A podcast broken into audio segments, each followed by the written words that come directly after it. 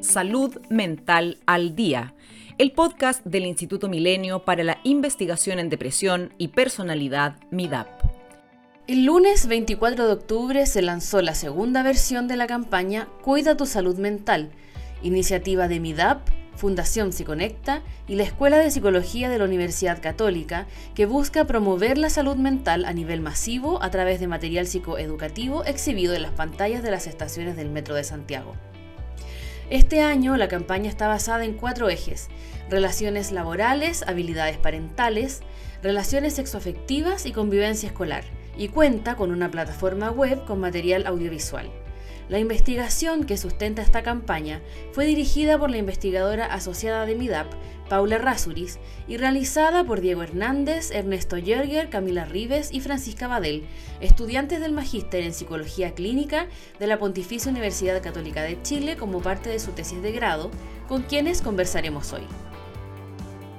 Bienvenidas y bienvenidos, este es un capítulo muy especial de Salud Mental al Día porque estamos con cinco invitadas e invitados para conversar sobre la segunda versión de la campaña Cuida tu salud mental, esta iniciativa entre MIDAP, Fundación Psiconecta, la Universidad Católica a través de la Facultad de Psicología, con el apoyo de Metro de Santiago. Así que para conversar sobre esta campaña estamos con Paula Rasuris, investigadora asociada de MIDAP. Hola Paula, ¿cómo estás?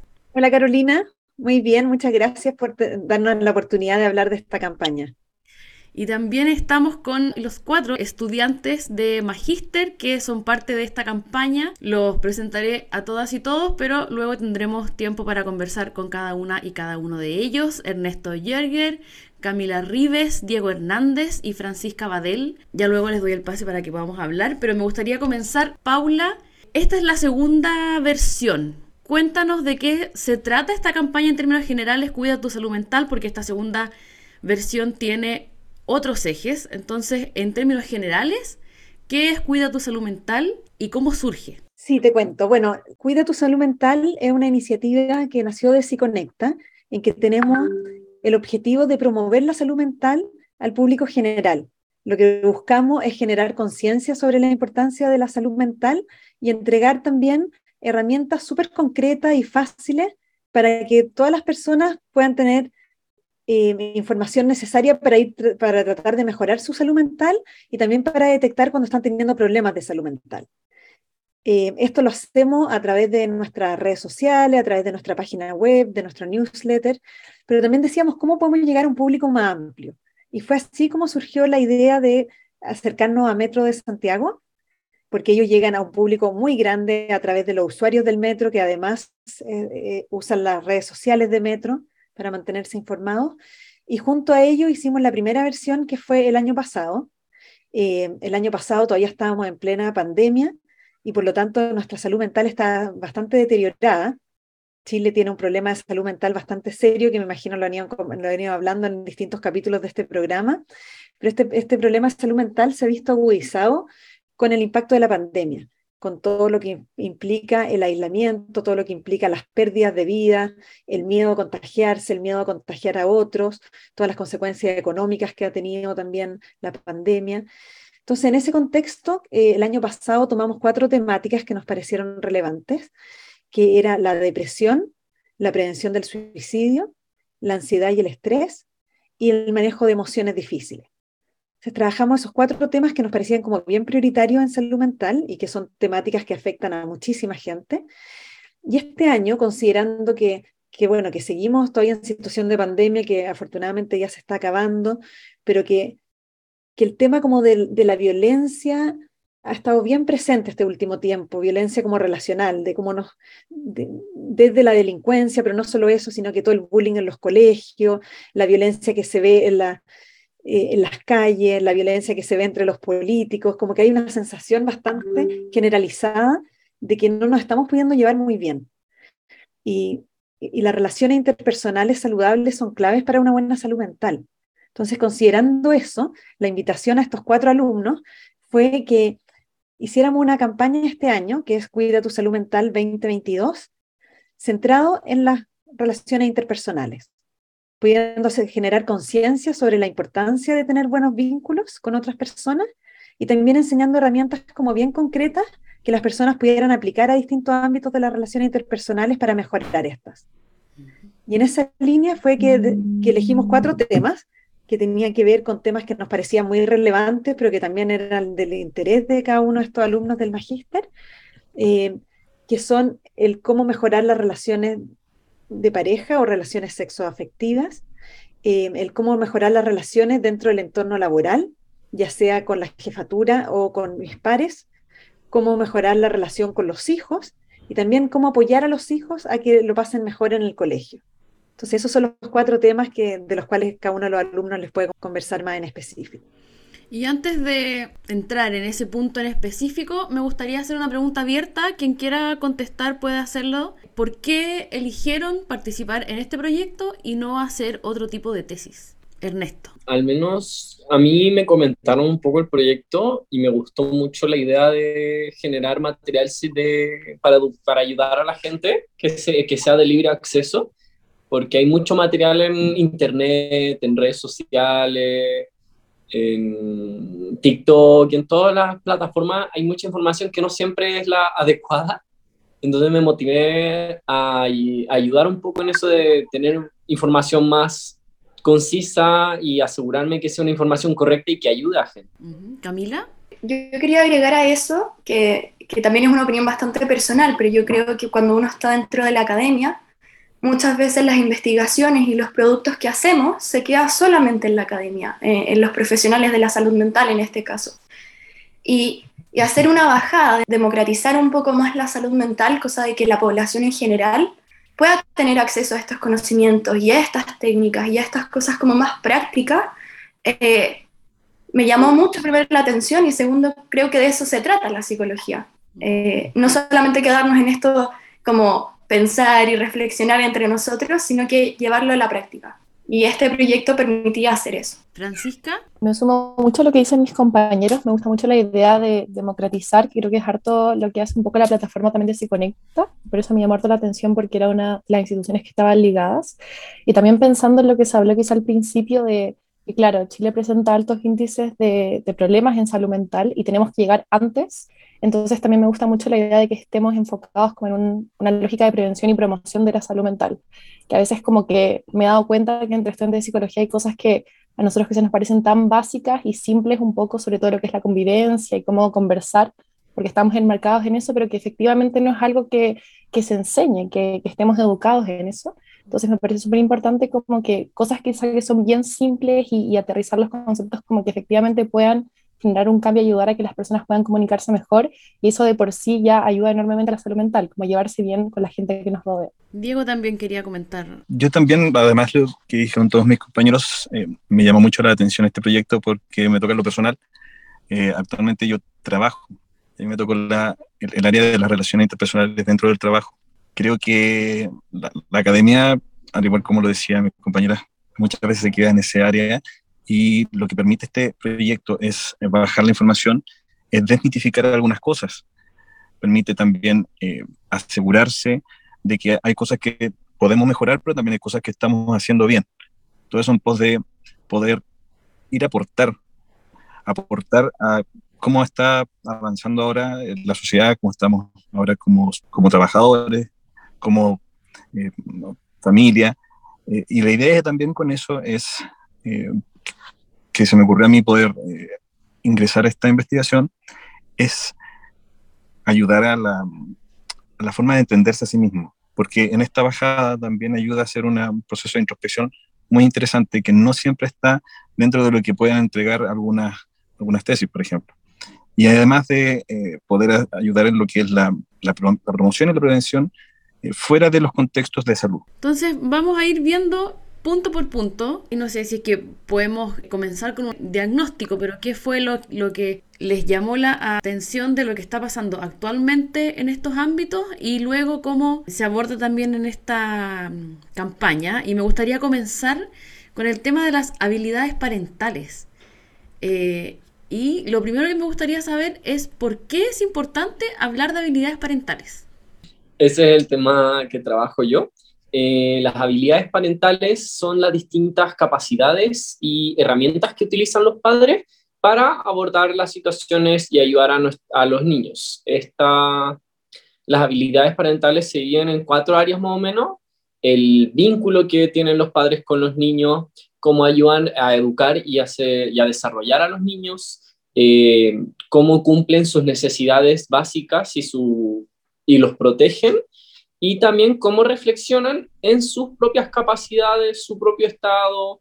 Entonces también eh, parte de las habilidades parentales es cómo estamos nosotros, o sea, las padres como sí mismos.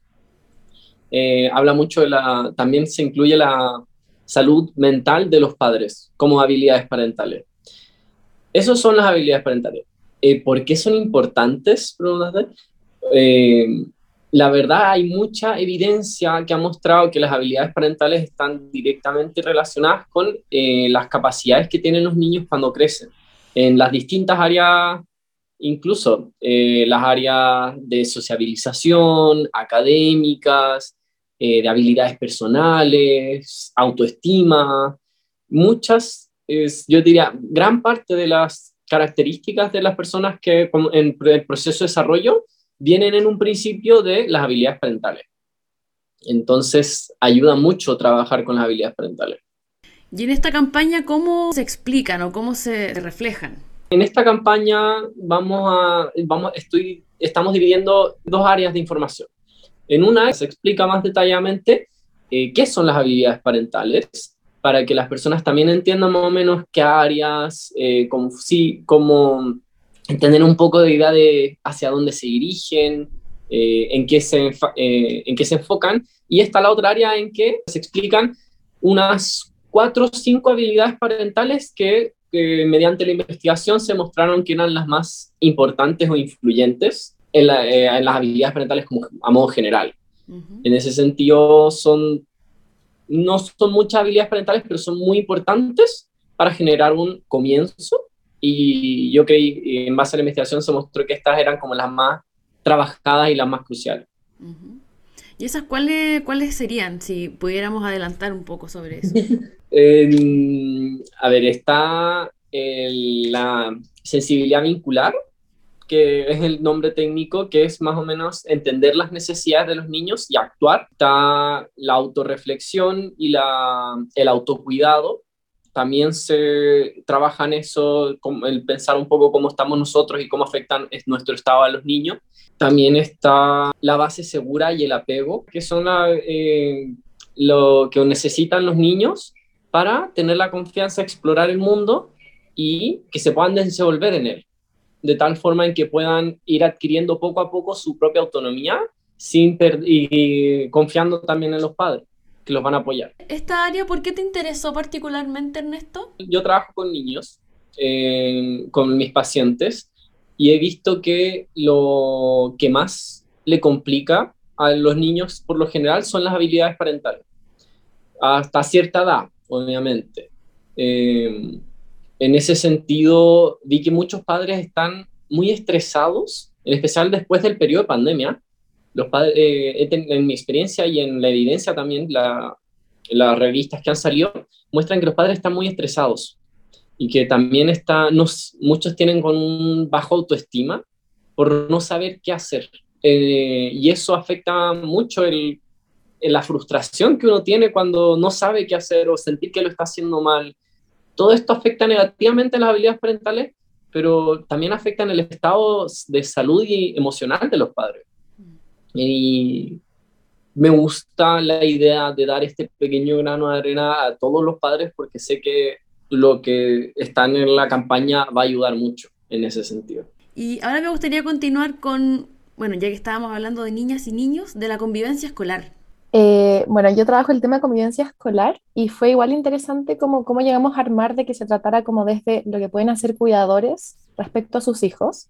Es algo que pensamos harto con la profe también, con los profesores de comisión, porque efectivamente hay mucha, mucha, mucha literatura sobre convivencia escolar, eh, sobre todo lo que se enfoca a violencia, bullying, pero me pareció interesante como hacer esta perspectiva como complementándolo con los principales usuarios eh, que van a ver esta campaña, que son en su mayoría adultos, y también porque me parece que se ha hablado harto como, y se han hecho hartas intervenciones respecto como a los propios estudiantes, pero eh, lo que más ha dicho la literatura ahora es que hay que entenderlo como un todo, que es toda la comunidad escolar, entonces como los cuidadores siento que eran un grupo no tan abarcado, pero muchas veces los padres ven que sus hijos lo pasan mal en el colegio, es algo que también la literatura señala que les afecta a ellos, que no saben cómo manejarlo, se han visto noticias de padres que van a colegios a insultar a los otros niños que están molestando a su hijo, y es como que toda situación es bien compleja porque uno se pone en una situación y es como que, claro, es un adulto hacia un estudiante, pero a la vez es un papá que no sabe qué hacer, entonces me pareció como interesante abordar eh, ese grupo. ¿Y ahí en tu, en tu experiencia personal tuvo algo que ver haber elegido este tema? ¿Por qué te interesó particularmente? La verdad es que creo que fue un tema como que se aleja un poco de, de mi área, que es más como clínica con, con, adultos, pero sí, siempre me ha parecido el periodo, sobre todo como de la adolescencia y escolar, muy importante porque considero que ahí eh, es mucho lo que pasa en términos de salud mental como que muchos adultos ahora, como con experiencias que yo tengo, no sé, tienen todavía experiencias como de trauma respecto a lo que pasó en la escuela, eh, profesores que no los escucharon o padres que no estuvieron tan presentes, que con el simple hecho como de enseñar lo que se puede hacer ahora, podría haber cambiado. Entonces, como me llama mucho la atención quizá como en un periodo tan importante que es el periodo escolar, los adultos pueden seguir acarreando esas experiencias hasta más avanzada su vida. Y no sé, quizá como en mi propia experiencia escolar, eh, mi colegio que tenía una súper buena convivencia, como yo me doy cuenta como los efectos que sí tuvo en mí, como en términos de la confianza inculcada, la autoestima, la relación entre pares, como entonces también como me gustaría que eso es algo que todo el mundo también pudiera tener al final. Comentaste que había harta literatura eh, sobre este tema, pero por supuesto las personas que nos están escuchando y también las personas que van a ver las pantallas del metro, en general no tienen acceso o no están interesadas o no lo conocen o es algo más bien como científico, digamos. Si nos pudieses comentar un par de ideas de cosas que te llamaran la atención de lo que has visto, de lo, de lo que se investiga, de lo que se ha encontrado Sí, o sea, eso es súper importante y por eso también, como estamos hablando al principio, como la relevancia de esta campaña, poder como traer toda esa información y bajarla a un lenguaje mucho más comprensible, que pueda ser accesible para todos.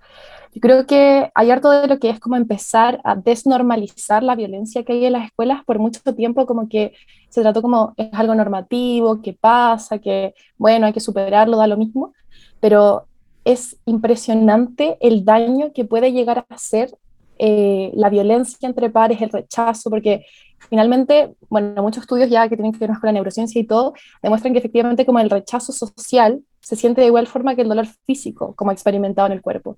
Y eso deja marcas, deja niveles de estrés más altos, puede llegar a generar patologías como la ansiedad y la depresión y muchas otras secuelas. Entonces, como quizá lo primero es decir, este es un problema que es importante y que hay mucha evidencia en términos de lo psicológico, de la neurociencia, de lo biológico, de lo social, que dan cuenta de eso, porque efectivamente también la escuela como, como primer lugar de socialización hace que después se reproduzca esa violencia en la sociedad, que es algo que vemos.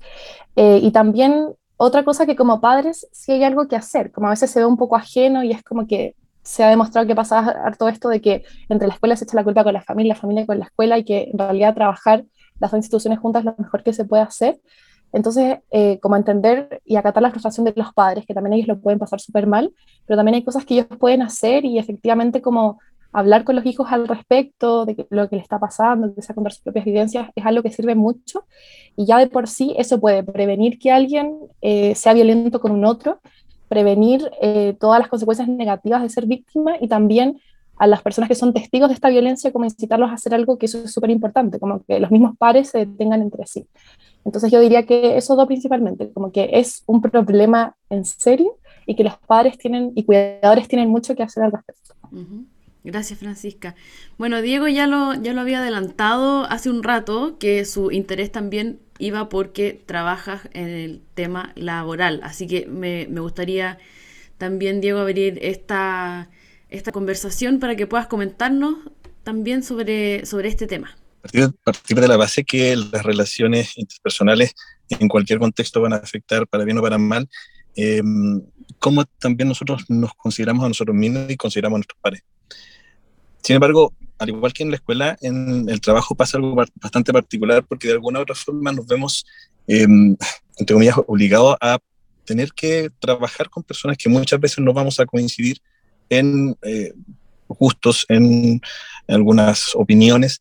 Entonces ahí el resguardar una relación interpersonal o relaciones interpersonales sanas es súper importante. Lo que ha entregado también eh, la literatura es bastante reparatoria con respecto a que las personas no son simples trabajadores que van a ejercer su labor eh, y después se van para la casa. No, esto va a tener consecuencias dentro de lo que es lo personal, dentro incluso de lo que es lo familiar.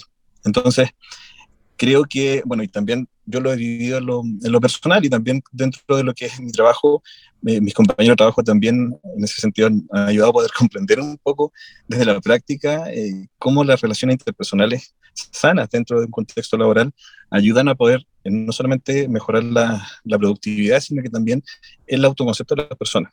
Y ahora, ¿qué es lo que podríamos decir que es una relación sana? Bueno, esto también se puede extrapolar a otros contextos, pero eh, principalmente, eh, de acuerdo a lo que se ha encontrado en la, literatura, en la literatura, tiene que ver principalmente con validar a un otro, tiene que ver principalmente con eh, reconocer las propias emociones incluso, poder trabajar con relación a aquellas dificultades que se vayan presentando dentro de, la, de las relaciones interpersonales y buscar estrategias para poder resolver y abordar ciertas situaciones que van pasando de una, manera en que todos puedan eh, tener una sensación de logro y también una sensación de em, haber aportado, ya sea a una dificultad, ya sea a un problema, ya sea a, una, alguna discusión que se puede dar en, la, en la interacción. Y ahora, por ejemplo, entre tu experiencia ¿no? y también la evidencia, em, ¿Cómo se vive actualmente en Chile? Porque cada cierto tiempo vemos ¿no? Medios, casos extremos, ¿no? De violencia o no sé si pensamos que las personas muchas veces tienen que viajar una o dos horas de ida, una o dos horas de vuelta al trabajo, eso ya implica una carga extra sobre una persona que trabaja. Eh, ¿cuál, es, ¿Cuál es un poco, no sé si el diagnóstico, pero qué es lo que se ve, qué, qué es lo que está pasando un poco en Chile? Uno de los estudios respecto de la calidad laboral y de la calidad de la salud mental en, en los trabajadores chilenos y chilenas, esto no se está dando desde la pandemia. Todo lo contrario, esto viene desde mucho antes de la, calidad de la salud mental en los trabajadores y trabajadoras chilenos.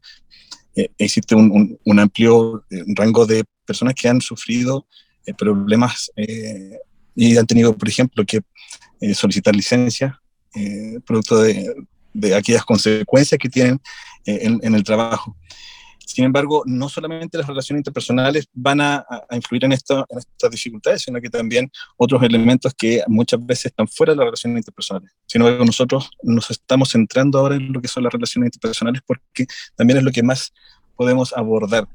Eh, de alguna otra forma, cuando nosotros van, propongamos también estas ideas de cómo mejorar las relaciones interpersonales, la idea es aportar un grano de arena para que esta, estas problemáticas que se han dado eh, en los trabajadores y trabajadoras chilenos eh, puedan mejorar y puedan ayudar a tener una mejor instancia en el trabajo, llevar de mejor manera lo que es el trabajo con un otro, con una otra, y también con los, con los jefes, que también que se van. Y bueno, finalmente, y un tema no, no, menos importante, aunque haya quedado para el final. Camila, eh, a ti te tocó abordar las relaciones sexoafectivas y me gustaría, bueno, primero saber por qué fue un área que te interesó abordar y luego saber un poco más ¿no? sobre este tema y cómo lo aborda esta campaña. Me interesó primero considerando el contexto actual, donde la violencia sigue siendo una temática relevante, eh, donde se ha ido normalizando algunas conductas de riesgo. Eh, y ciertas actitudes, por ejemplo, revisar sin consentimiento el celular, eh, cosas así, que cada vez van apareciendo más en diferentes poblaciones, por una parte. Y también por otra, eh, en mi quehacer clínico también me he dado cuenta de las carencias que tienen ciertas personas, de hecho la mayoría de las personas, en la comunicación con su pareja.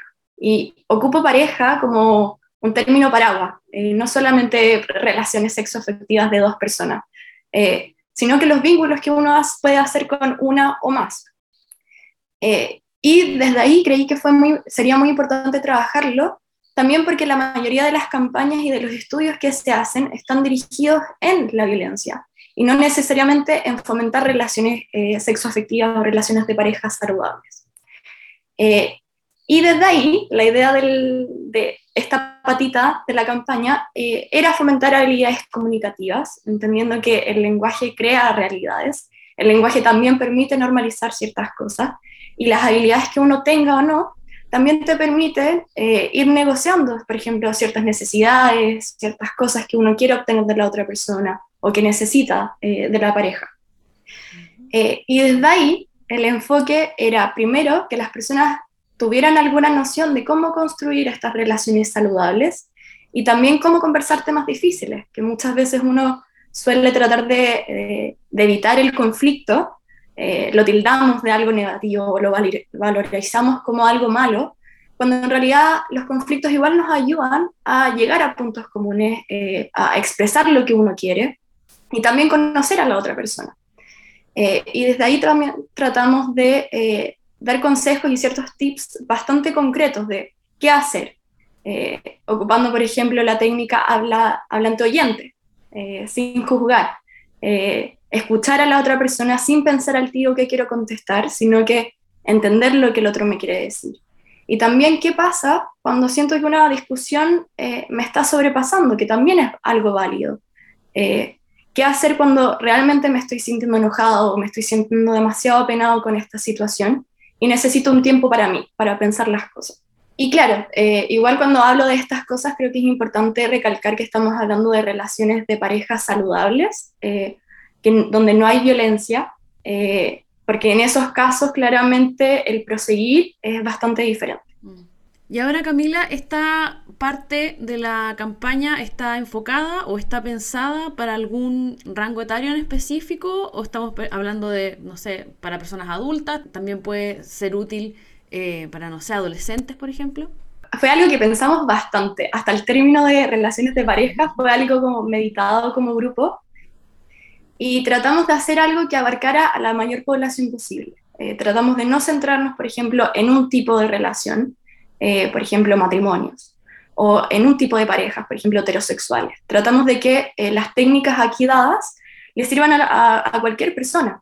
y realmente porque son bastante aplicables en el sentido de que son para discusiones que uno tiene con una persona que uno quiere, con la que uno quiere mantener una relación y en la que uno tal vez se proyecta pero no tiene que ver mucho eh, si se está casado, se está pololeando, un amigo con ventaja, como que eh, eso ya es como criterio de cada uno. Paula, y me gustaría volver contigo para conocer un poquito más sobre esta campaña en particular, ya conversamos sobre los ejes, pero ¿qué es lo que las personas van a poder ver esta vez? Eh, ¿Hay un sitio web nuevo? Sobre eso me gustaría que nos contaras. Sí, mira, el lanzamiento lo vamos a hacer a mediados de octubre y lo que va a consistir es que las personas que, que estén en el metro van a poder ver breves videos que, llaman la atención sobre el tema de las relaciones interpersonales e invitan a visitar nuestra página web, que es cuidatusaludmental.cl. Al mismo tiempo vamos a estar en redes sociales, tanto de, de Metro como de MIDAP, de la Universidad Católica, de Siconecta, en que también vamos a estar mostrando eh, pequeñas cápsulas con información, video, reels, de distintas formas, vamos a invitar a que las personas visiten nuestra página web. Pero los videos con las técnicas específicas van a estar alojados en nuestra página web. Y si bien todavía no hacemos el lanzamiento de la, de la campaña de este año, Cuida tu Salud Mental 2022, sí tenemos a disponibilidad hoy día la campaña anterior, que tiene las cuatro temáticas que les conté anteriormente, de depresión, prevención del suicidio, estrés y ansiedad y manejo de emociones difíciles. Y eso está disponible en nuestra página web cuidatusaludmental.cl y por lo tanto invitamos a todas las personas a que puedan visitar nuestra página web desde ya y que a mediados de, mediados de octubre estén atentos a la nueva, la nueva campaña que va a surgir. Por todas las redes sociales entonces van a Vamos a saber más sobre este lanzamiento de la segunda versión de la campaña Cuida tu salud mental. Y esta pregunta va para todas y todos. ¿Cuáles, cuáles son sus expectativas? ¿Qué les gustaría conseguir o que pasara luego de por lo menos estos primeros tres meses de campaña que sí o sí vamos a estar viendo estos videos en el metro? Ernesto. Eh, yo en un principio no espero mucho ver los resultados, así como... No, es difícil ver los resultados de esta campaña porque no es como que los padres, estos padres se vayan a contactar con nosotros diciendo gracias o las distintas personas que le dan el material, pero ojalá pueda ayudar a la gente. yo creo que puede ayudar a la gente si es que los llevan a encontrar eh, y yo quiero que haya un apoyo. También porque incluimos información de eh, a dónde, dónde pedir ayuda, si es que uno no tiene, hay distintos contactos que tenemos en la página que invitan a pedir ayuda. Entonces, si es que el material que nosotros damos no es suficiente, hay otras formas de pedir ayuda. Y ojalá, yo digo, mi expectativa es que ayude a la gente y no sé si lo pueda ver, pero voy a estar feliz cuando la campaña salga porque sé que a la persona que lo lea lo le va a apoyar. Estoy confío en eso. Gracias. A, mí me gustaría, por un lado, que las personas que vean la campaña tomen conciencia de la importancia de las relaciones interpersonales para la salud mental. Yo creo que muchas personas nunca lo han pensado, nunca se han detenido a, pensar cómo me afecta el estar peleando constantemente con otro, cómo me afecta cuando me siento rechazado. El, decir, chuta, ojo, en verdad, las relaciones interpersonales son importantes para cómo yo me siento y para mi salud. Eso es lo primero. Y lo otro es como dar una luz de esperanza que las personas sientan que hay algo que pueden hacer para mejorar sus relaciones interpersonales en los distintos ámbitos. Y que nosotros, como, como decía Ernesto, podamos aportar a eso con, la, con estas estrategias súper simples y fáciles de entender que pueden hacer pequeños cambios, que, que pueden tener un impacto no tan pequeño en, la, en, las relaciones interpersonales con las distintas personas que queremos en nuestras vidas. Gracias, Paula. Francisca. Y muy alineado con lo que dijo Ernesto y la profe, me pasa un poco lo mismo. Quizá mi expectativa con esta campaña es como llamar a concientizar que efectivamente en este momento hay mucha violencia relacional en todo sentido, como, como a nivel social, a nivel en la familia, con los pares, en el trabajo, y que efectivamente cada uno de nosotros puede hacer algo para que eso sea diferente y que eso va a tener impactos en eh, nuestro bienestar y cómo nos sentimos, nuestra autoestima, etc. Entonces yo creo que eh, como a mí me gustaría por lo menos como crear conciencia, como poner el problema en la mesa de como hay una sociedad muy violenta que no sea simplemente como un análisis de lo que pasa, sino que efectivamente como que podemos aportar un poquito en, ok, esto es algo que está pasando, como qué podemos hacer, qué puedo hacer yo, qué puedo hacer yo en este ámbito, en este otro. Creo que eso sería lo que a mí me gustaría. Gracias, Camila. Sí, yo eh, espero algo similar también. Yo eh, espero que esta campaña nos permita pensarnos y, preguntarnos también qué podemos hacer. Eh, muchas veces creo que esperamos que cosas sucedan por arte de magia y eh, con estas herramientas uno se puede dar cuenta que puede ser agente de la propia vida, de que uno puede hacer algo. Eh, y también reflexionar un poco en torno a las relaciones interpersonales y de qué podemos hacer para estar mejor como comunidad. Muchas veces se ve algo como algo muy individual y, creo que quedaría satisfecha con que tan solo una persona reflexionara en torno a su propia vida y de cómo podría aplicar esto y tal vez de eh, la relevancia que esto podría tener. Diego. Bueno, no creo que diga algo más novedoso de lo que han dicho, mis compañeros y compañeros, pero eh, con relación a la pregunta eh, primera es, me gustaría tener me, gustaría que fuera un aporte, fuera un aporte eh, independiente de la medida que, que, pueda eh, em, incidir.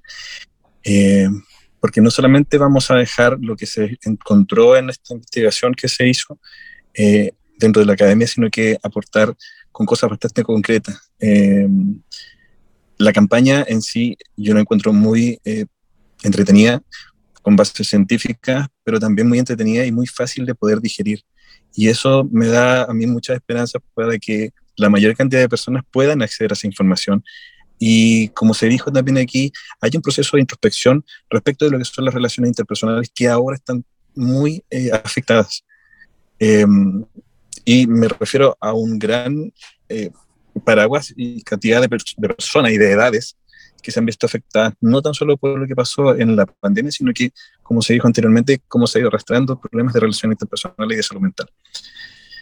Además de eso, eh, me gustaría que también las personas eh, entiendan que somos seres gregarios, eh, necesitamos de un otro, de una otra, y que eso solamente se va a encontrar en unas relaciones interpersonales sanas, pero no solamente para, para criticar, sino que para ver si es que mis relaciones interpersonales están siendo dañinas o no, eh, ver en qué, en qué aspectos puedo eh, mejorar mis relaciones interpersonales con un otro eh, y también asegurarme de que lo, en otros casos de que lo que estoy haciendo yo en mis relaciones interpersonales es adecuado o va a generar y va a propiciar relaciones interpersonales sanas. Eh, esa es como mi, mi esperanza respecto de, del aporte que puede hacer la campaña. Gracias, Paula. Sí, yo quiero decir que tengo un objetivo secundario también, que es que más gente conozca la Fundación Psiconecta a través de esta campaña, porque la Fundación Psiconecta lo que hace es difundir material gratuito que promueve la salud mental en la población general. Entonces, nos encantaría que más gente a través de esta campaña llegue a nuestra página web de Psiconecta también, que es psiconecta.org, Psiconecta con P, o sea, P-S-I-C-O-N-E-C-T-A.org, eh, para que tengan acceso no solamente al material de esta campaña, sino que a más material sobre temáticas específicas de salud mental, sobre cómo apoyar a los niños en general, sobre cómo hablar con los hijos, con las, con las parejas. Eh, más allá de la información que podemos eh, comunicar en esta, en esta campaña que es como bien acotada. Bueno, muchas gracias Paula, Camila, Diego, Ernesto, Francisca por esta conversación, por darse el tiempo para conversar en profundidad sobre esta campaña que va a estar en, eh, las estaciones del metro desde mediados de octubre, así que ahí van a poder ver los videos en las 136 estaciones del metro, 7 líneas, así que mucho éxito con la campaña, con la tesis y que estén muy bien. El Instituto Milenio para la Investigación en Depresión y Personalidad, MIDAP, es financiado por la iniciativa científica Milenio de la Agencia Nacional de Investigación y Desarrollo, ANID. Para más información, ingresa a www.midap.org.